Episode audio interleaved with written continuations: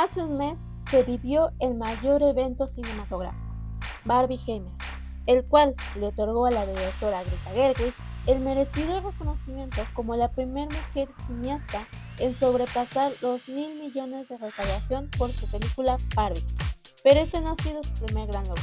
Sus producciones anteriores, Lady Bird y Mujercitas, además de sobrepasar sus presupuestos, fueron reconocidas con varias nominaciones de los premios de la Academia.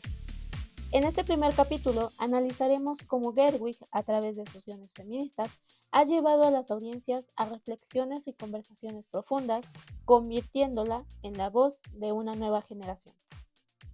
Stories like this only happen in the movies. I cannot believe it's happening to me. I still have a a lot of growing and learning and work to do. This belongs to all of those people around the world who shared their story with me. I'm so grateful for your stories, and I carry them with me. Thank you for believing in me in those moments that I didn't even believe in myself. And any little girl who's who's practicing their speech on the telly, you never know. Bienvenidos sean a este primer episodio de Cine Historias, donde les hablaré sobre todo lo que tienes y debes de saber de tus historias favoritas, aquellas que nos dejan un mensaje o nos llevan a debates y conversaciones en redes sociales, porque hay más de lo que vemos en pantalla. Soy Paola Drew y seré su anfitriona el día de hoy y en los futuros episodios de este podcast. Como ya pudieron escuchar y leer en el título, hoy hablaremos de Greta Gerwig. Además de ser ya mi directora favorita, es una de las cineastas mujeres más importantes en la actualidad. No solo por su exitosa película que hoy hace un mes fue estrenada, sino por la forma en que adapta sus guiones que tienen discursos feministas realmente importantes. Imagino que todos los que están escuchando ya vieron Barbie, la cual tiene aún más marcado este discurso que sus antecesoras Lady Bird y Little Woman. Greta debutó en 2008 como directora de la mano de Joe Swanberg con la película Nights and Weekends, pero hoy nos centraremos solamente en sus tres producciones independientes, donde además de ser directora, ella funge como escritora. En 2017 debuta como directora en solitario con Lady Bird, una película independiente que rompió récord en Rotten Tomatoes, el sitio web de puntuación y reseñas para cine y televisión. Protagonizada por la multinominada al Oscar, Saoirse Ronan, nos relata la historia de Christine Lady Bird McPherson, quien se encuentra en su último año de preparatoria, high school, en una escuela católica en el año de 2002, y su más grande sueño es entrar a una universidad de Nueva York. La historia se desarrolla en Sacramento, California, y a través de 94 minutos, Gerwig nos relata los altibajos de nuestro personaje. Nos habla de temas sobre la identidad, amistad, amor, familia, círculos sociales, responsabilidades, pero sobre todo profundiza en la relación madre-hija. Es interesante cómo esta película, Coming of Age, este género cinematográfico que se centra en el crecimiento personal del protagonista, profundiza en todas esas relaciones que se vuelven complicadas en nuestro paso por la adolescencia y aún más tensas en nuestro camino a la adultez. Gerwig retrata perfectamente la búsqueda por el autoconocimiento, nuestro intento por conectar lo que sentimos con lo que pensamos y lo que hacemos. Todos pasamos por esta etapa. Y si la estás viviendo, tranquilo, es normal. Donde sentimos que no encajamos en ningún lugar. Lady Bird tiene este concepto que nació del lado incorrecto de las vías, haciendo referencia a esta división de clases y su deseo de vivir en esa parte donde las casas son grandes y las familias tienen mayor poder adquisitivo. Incluso llega a fantasear con vivir ahí y mentir sobre dónde realmente vive, no porque se avergüence probablemente de su familia o de su casa, sino que cree que de no vivir ahí no podrá ser parte de cierto círculo social, en específico volverse amiga de Jenna Walton, interpretada por Adelia Rush. Por otro lado, igual expone de manera superficial esa búsqueda por ser amada, con una relación casi de fantasía con Danny, quien su abuela vive en la casa de los sueños de Lady Bird, pero termina abruptamente cuando descubre que Danny es gay. Mientras se vuelve más cercana a Jenna, conoce a un chico llamado Kate, quien pertenece a este grupo de amigos y comienza una nueva relación amorosa. Ambas relaciones terminan por dañar a Christine y al sentirse traicionada se refugia en el consuelo de su madre. Lady Bird comienza a cambiar su forma de ser, sus gustos, preferencias, por tratar de destacar o por llamar la atención de aquellas personas que son su ideal. Se compara varias veces con Jenna, cómo se viste, su aspecto físico y demás. Todo ello la hace alejarse de su mejor amiga Julie y comienza a tener uno que otro problema en la escuela y con sus padres. Mientras en casa ella tiene que lidiar con una madre que trata de hacer lo mejor que puede, entre su trabajo y su familia. Un padre desempleado recientemente y que, como avanza la historia, se nos expone que está luchando contra la depresión, además de su hermano adoptivo, que junto a su novia están algo frustrados por sus vidas. Nuestra protagonista no sabe exactamente cómo expresar sus sentimientos, lo que genera una relación más tensa con cada uno de ellos, y se muestra la defensiva cada vez que intentan hablar con ella. Al encontrarse en una posición económica desfavorable, su madre trata de convencer a Christine de elegir una universidad cercana y que se adapte a sus posibilidades. Le pide dejar ir aquel sueño de viajar a Nueva York y quedarse en su ciudad, a lo que ella se niega y termina por aplicar a distintas universidades con el apoyo en secreto de su padre. Y finalmente, una vez que llega la aceptación de una de esas escuelas, su relación se rompe.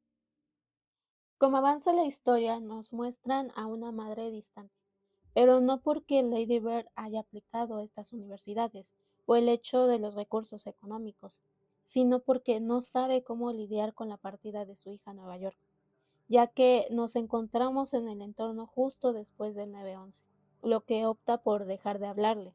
Al no encontrar las palabras, Marion, interpretado maravillosamente por Laurie Metcalf, trata de hacer una carta para su hija, previo a dejarla en el aeropuerto, pero desecha los cientos de borradores, los cuales su padre guarda en la maleta de Christine en el momento de su viaje. A lo largo de la película nos muestran las distintas situaciones que se pueden vivir en esta etapa y que conectan perfectamente con la audiencia. Estamos acostumbrados y sobrecargados de estas películas adolescentes donde la presencia de los padres es casi inexistente, donde nos muestran a jóvenes pasando su vida en fiestas, con amigos en viajes, viviendo en lo que se podría considerar libertinaje.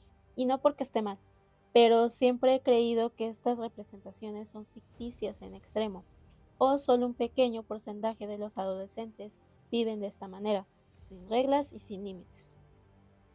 Viendo los comentarios sobre este tipo de películas, nos podemos dar cuenta de que generan este tipo de ausencia de estarse perdiendo de mucho, de sentir que tu vida no tiene sentido o no es lo suficientemente interesante, porque no vives como estos personajes o tu entorno no es siquiera familiar. Por ello, Lady Bird cobra mayor relevancia y tuvo un gran impacto con la audiencia. Gerwig toma este contexto y nos trae una película que se vuelve aún más relevante con el paso del tiempo. Pues ahora no solo tenemos que verlo en películas, sino que las redes sociales influyen demasiado en nuestra toma de decisiones y nuestra visión de vida. En 2019, Gerwig regresa a los cines con su adaptación del libro de Louisa May Alcott, Little Woman que como tal la obra publicada en 1868 tiene un discurso feminista, reformula ciertos diálogos para darle su toque e impregnar aún más lo que es crecer con cientos de sueños y metas siendo mujer en un mundo liderado por hombres. Hoy en día es aún más relevante esta obra de lo que fue en su publicación. Basado en las vivencias de la autora, Tiru Woman relata la historia de cuatro hermanas quienes crecen en un entorno donde las mujeres no tenían oportunidad de estudiar y que centran a los hombres como único motor económico de las familias. La historia se centra en Joe March, una vez más interpretado por Saoirse Ronan, quien quiere viajar a Nueva York y abrirse camino como escritora, quien no cree que el único fin de la mujer es el amor y que las mujeres pueden ser exitosas sin haberse casado. Tiene firmemente decidido luchar por conseguir sus objetivos y cerrarse la posibilidad de enamorarse. Junto a sus hermanas Amy Beth, interpretadas por Florence Pugh, Emma Watson y Elisa Scanlon, respectivamente, nos relata una historia de empoderamiento, en el que explora todo lo que una mujer puede ser, escritora, pianista, artista, intérprete y claramente ser madre. Una historia que no juzga cuál sea tu decisión de ser mujer en este mundo, que nos dice que está bien decidir no casarse o decidir ser madre, pero cualquiera que sea debe ser una elección propia y no una obligación del sistema. Esta historia ha sido adaptada infinidad de veces, y la mayoría son fiel al maravilloso libro de Alcott.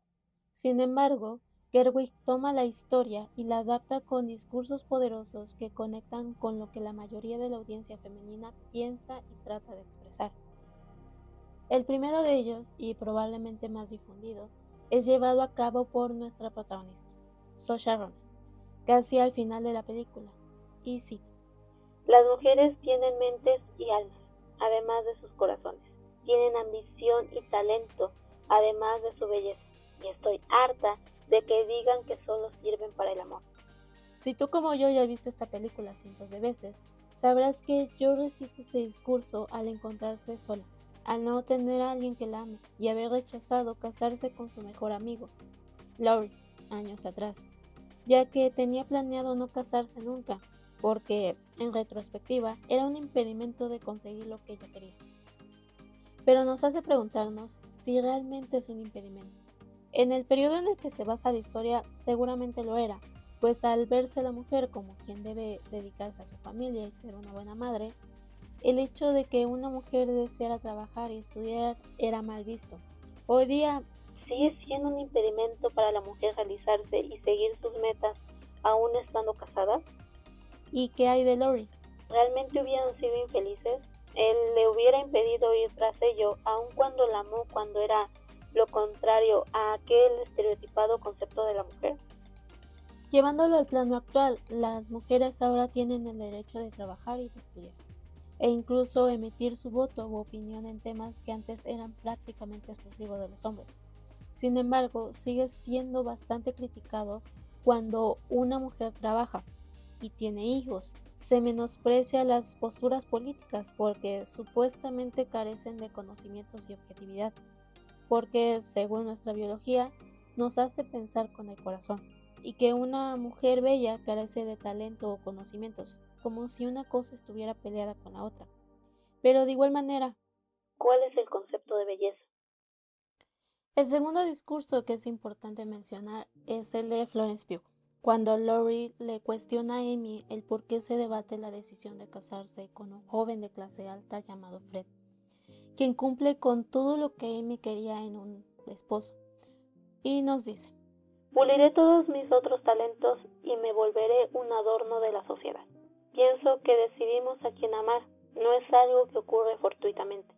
No soy poeta, solo soy una mujer, y como mujer no hay manera de que gane mi propio dinero no lo suficiente para ganarme la vida o mantener a mi familia.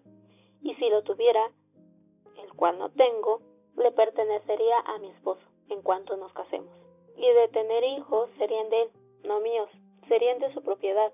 No me digas que el matrimonio no es una propuesta económica, porque lo es. Aquí Gerwig hace una crítica al matrimonio. Vemos a una Amy que se cree mediocre, que cree no tener talento, aun cuando Laurie le dice que lo tiene, y que termina por aceptar, de cierta manera, contraer matrimonio con alguien a quien probablemente no ama, pues la única manera de vivir como ella le gustaría sería casándose con un hombre rico. Además, nos menciona cómo el matrimonio para ella es una propuesta económica. Lo vemos hoy en día en gran parte del mundo, una práctica que sigue siendo muy usual al momento de casarse. La mujer es de la propiedad del esposo. Antes era muy común llamarle a la mujer D. Nombre seguido de un D y el apellido del esposo. Hoy solo la mujer pierde el apellido que su padre le dio y su apellido cambia al de su esposo, como si de verlo más profundamente cambiara de dueño. Antes Eras propiedad de tu padre, ahora eres de tu esposo. Y ni hablemos de la vieja usanza de la dote. Aquí en México y en muy pocas partes del mundo tenemos los dos apellidos, el de nuestro padre, primero claro, seguido del de nuestra madre, que es originalmente el primer apellido del padre de ella, y así sucesivamente. Y digo todo esto para darle un poco de contexto a las palabras de Amy, pues en cuanto al aspecto económico pasa lo mismo. Si una mujer gana dinero por cualquier tipo de trabajo, ella no podía ir y comprarse algo, pues al final ella lo ganó. En automático tenía que dárselo a su esposo, y él le decía en que lo ocupaba. Actualmente tal vez eso ya no es muy común, pero sí sigue siendo el de que una mujer exitosa y con dinero no es atractiva para el hombre, pues el ideal es una mujer sumisa y vulnerable. La historia cambia y actualmente comienza a ser más común la combinación de los apellidos en los matrimonios, en donde de igual manera el hombre cambia su apellido unificando el de ambos, el cual pasará a ser el de sus hijos para después de ellos decidir cuál desean ocupar, el de la madre o el del padre. Finalmente, cabe destacar esta frase que dice Meg, interpretada por Emma Watts. Solo porque mis sueños sean diferentes a los tuyos no quiere decir que no sean importantes. Aquí yo le ruego a Meg que no se case y viajen juntas para que ella siga una vocación de actriz, pues yo creo que se aburrirá de su matrimonio, mientras que ellas serán interesantes siempre. Meg le dice esta frase, que es importante, pues actualmente con más difusión del feminismo y del patriarcado, algunas veces que ciertas mujeres no acepten estos discursos y decidan no ejercer una profesión y dedicarse a ser madre, es curiosamente mal visto, principalmente por las mismas mujeres. Pero el feminismo no está peleado con la decisión de ser madres. Creo que esto rompería con la objetividad del concepto pues se lucha por romper un sistema liderado por hombres y conseguir una igualdad de oportunidades en cualquier aspecto de la vida, incluso poder decidir sobre nuestros cuerpos y que se rompan estos impedimentos que un sistema patriarcal redactó años atrás. Finalmente, Barbie, que además de ser la película que dividió críticas y rompió récords, lleva el mayor discurso feminista que Gerwig ha escrito. Aquí seguimos la historia de la exitosa muñeca de Mattel, que desde su lanzamiento en 1959 por Ruth Handler, le dio un giro a la vida al lanzar un producto que tiene por eslogan Tú puedes ser lo que quieras ser, mostrando a una mujer rubia, delgada y bonita, que es todo. Fue controversial en su momento, pues los padres no querían darle este juguete a sus hijas, cuando los juegos para las niñas se basaban en representaciones de lo que se debían convertir. Una madre que cocina, plancha, cuida a los hijos, etc. Barbie no era nada de eso. A través de su historia, la muñeca ha tenido diversas modificaciones y versiones, no solo por las diferentes profesiones que Barbie podía hacer, sino su apariencia física, pues la estereotipada mujer era rubia, de ojos azules, delgada y alta. Sus diseñadores comenzaron por sacar versiones en diferentes tonos de piel, medidas, colores de cabello, etc., para justamente adaptarse a los discursos y vidas de su audiencia. Si bien la muñeca igual es considerada como parteaguas de los irreales estándares de belleza en las mujeres, y muchos la llaman culpable de lo que los hombres consideran como ideal, hay que destacar que desde su lanzamiento el discurso feminista se ha vuelto cada vez más difundido e indirectamente puede haber sido motivación de todas esas mujeres para ver su imagen reflejada y decidir ser abogada, doctora, veterinaria, astronauta, etc. Además, dos años después se lanza El compañero de Barbie, pues a su creadora le pareció que su muñeca lo tenía todo y le faltaba un último complemento un novio. Conclusión a la que llegó al ver a su hijo jugar con las muñecas de su hermana, que al igual que Barbie tiene diferentes versiones y profesiones, pero nunca obtuvo el mismo éxito. La razón existe diferentes versiones, pero la más acertada podría ser que era muy bonito, todo lo contrario a lo que un hombre debía ser. Por eso probablemente tuvo más éxito Max Steel. Tanto Barbie como Ken fueron acusados de ser los causantes de muchos trastornos alimenticios de los jóvenes, pues tenían medidas y aspectos extremadamente irreales para un ser humano, y en la lucha de llegar a parecerse a los muñecos se hacía lo imposible. En una búsqueda por reparar su reputación, llega a las pantallas del cine Barbie la película, protagonizada por Margot Robbie y Ryan Gosling, de la mano de Greta Gerwig, coescrita con Noah Baumbach. Nos relata la historia de nuestros personajes al salir de Barbieland e ir al mundo real para encontrar respuesta a por qué Barbie dejó de ser perfecta. Aquí hay mucho de qué hablar y vamos a desglosar la película en varios puntos y reflejándola a la vida real. Barbieland liderado por Barbies y los Kens como un accesorio. Inicia la película con esta fantasía del mundo de Barbie, el cual es regida por las Barbies y los Kens son solo Ken, un accesorio más. Y no creo que Gerwig haya querido retratar un mundo ideal, como muchos afirman. Más bien creo que nos muestra un extremismo matriarcal, un paralelismo del patriarcado del mundo real.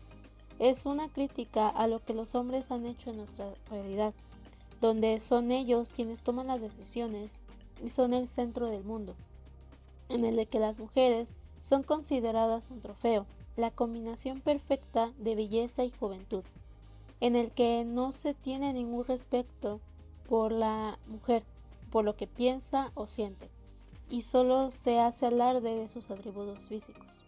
Barbie estereotípica con celulitis e ideas de muerte. Nuestra directora no pierde tiempo en rápidamente mostrarnos lo que nos quiere decir. Barbie deja de ser perfecta, comienza a cuestionar su entorno y eso repercute en su aspecto físico. Su piel ya no es tersa y bonita, le aparece este dilema de cualquier mujer llamada celulitis.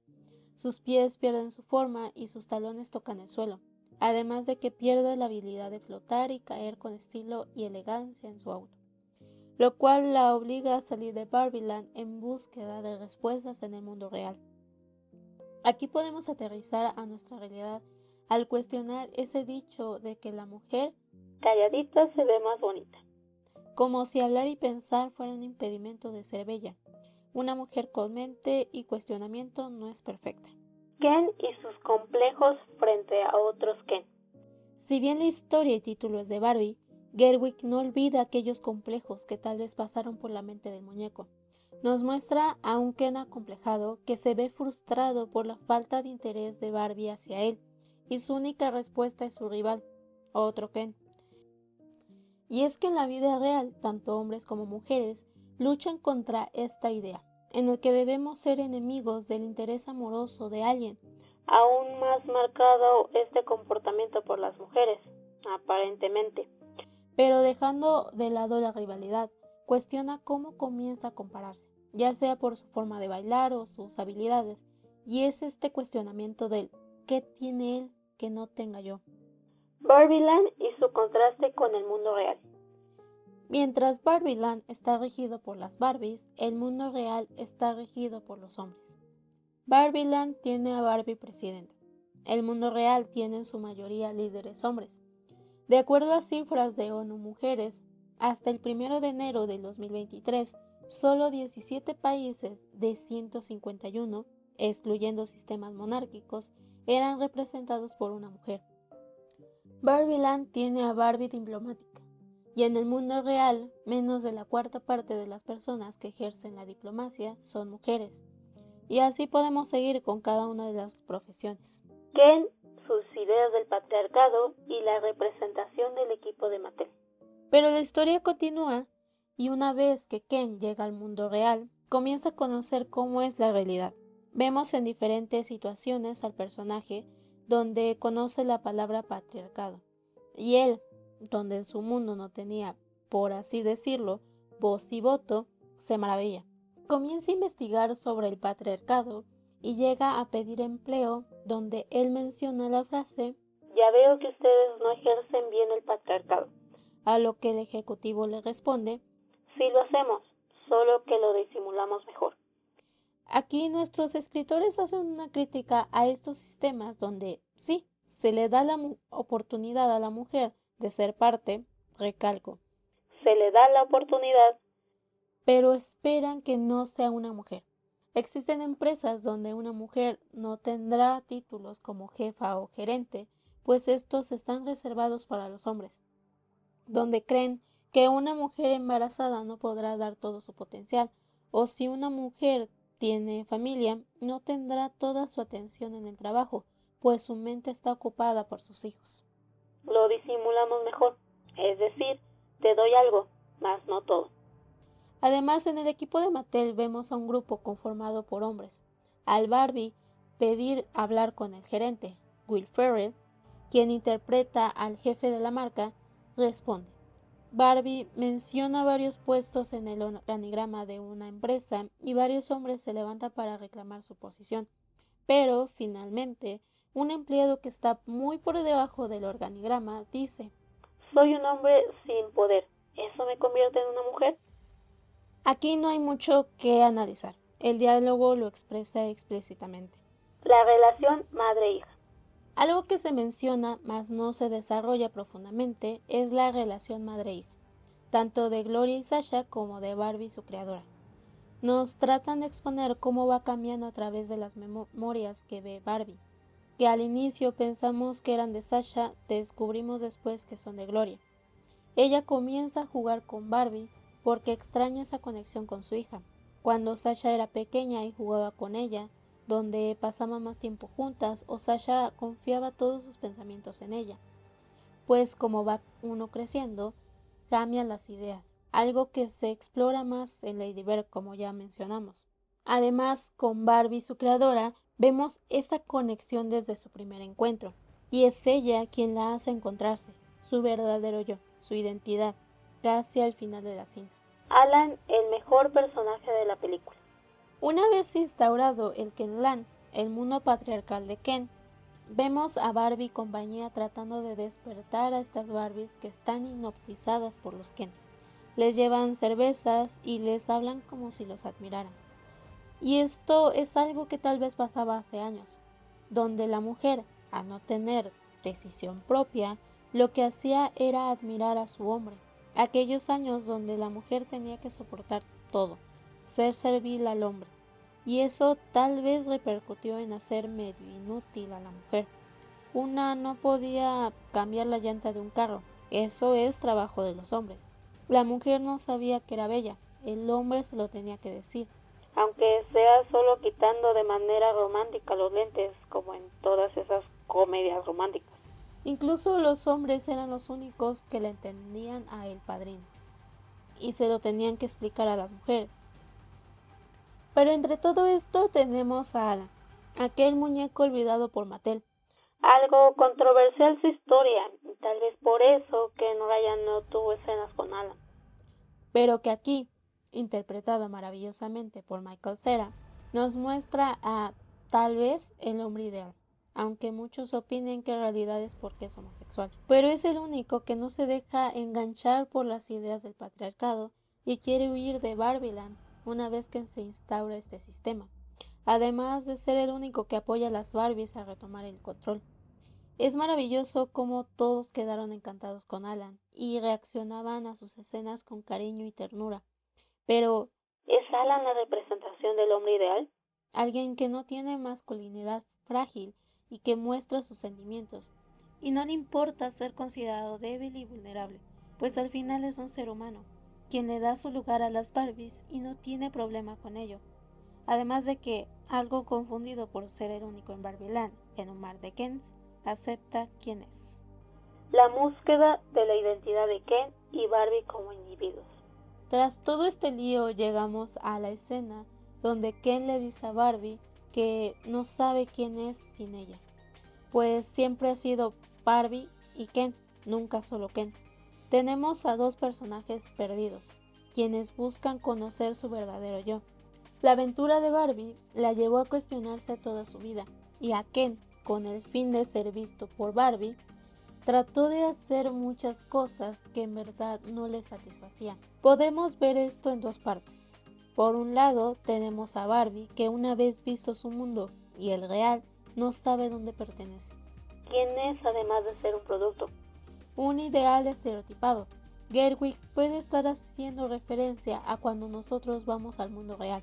Dejamos nuestra zona de confort, dada por nuestra infancia que está protegida por nuestros padres, para salir al mundo a enfrentarte a todo lo que un adulto tiene que ser y hacer. Lo cual nos hace perdernos. No sabemos quiénes somos porque nuestros gustos, preferencias y en general nuestra personalidad fue, en su mayoría, moldeada por nuestros padres. Por eso comienza el proceso del autoconocimiento que va de la mano de una que otra crisis existencial. Por otro lado, tenemos a Ken, que siempre fue parte de alguien, en este caso Barbie. No tenía por qué buscar algo más, su existencia estaba condicionada a la de ella. No le era necesario construir una personalidad propia porque jamás era el centro de atención. Había sido creado como un accesorio. Este arco narrativo de Ken nos puede llevar a dos reflexiones. En primera, ¿quién soy yo sin ti? Las mujeres, al haber sido criadas para un fin único, el ser madre y cuidadora de una familia, se enfrenta a este cambio generacional que tenían que dar paso a tomar sus propias decisiones, desde elegir un representante político hasta elegir una carrera universitaria. Todo ello sin un nombre. Tal vez para muchos de nosotros hoy en día no nos parece algo tan impactante o complicado. Pero seguro hace más de 100 años, una vez roto el dominio de este sistema patriarcal, seguro fue un abrir de ojos a un mundo desconocido, con miedos e inseguridades. Pasaron años para que se viera como un todo y que las familias comenzaran a educar a sus hijas de esta manera. Es decir, que un padre aceptara que su hija fuera a la universidad o ejerciera una profesión antes de elegir casarse o tener hijos. En segundo lugar, vemos que Ken no se sentía a gusto con el patriarcado, porque su única pasión era la playa y los caballos. En la vida real, ¿qué es lo que cambiamos de nosotros para ser aceptados en un sistema prediseñado? ¿Cuántas veces nosotros, hombre o mujer, cambiamos nuestras creencias, gustos o actitudes porque eso es lo que se espera de una persona? Porque un hombre tiene que ser fuerte física y emocionalmente para ser considerado hombre o por qué se eligen tener hijos o dejar de trabajar, porque eso es lo que se espera de una mujer.